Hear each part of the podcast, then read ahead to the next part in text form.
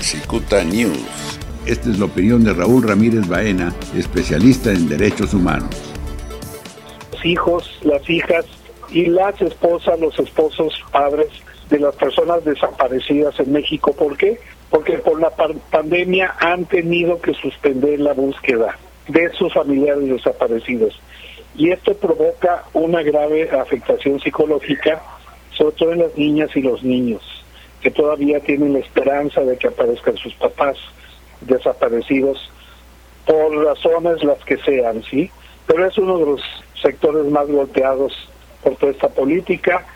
Las mujeres indígenas, bueno, el Instituto Nacional para los Pueblos Indígenas del Gobierno Federal, pues ha suspendido los fondos a las casas de la mujer indígena, pues para que veamos cómo estos sectores vulnerables se ven sacrificados, ¿sí? En esta situación, ¿verdad?, de falta de recursos pues sí, son los más afectados, como siempre, los más discriminados. Y no se diga también qué se dice de las personas con discapacidad, que también han sufrido menoscabo en los presupuestos y se han sacrificado los presupuestos y los programas para la atención de las personas con discapacidad, todo tipo de discapacidad, sí, tanto física como ah, mental, intelectual.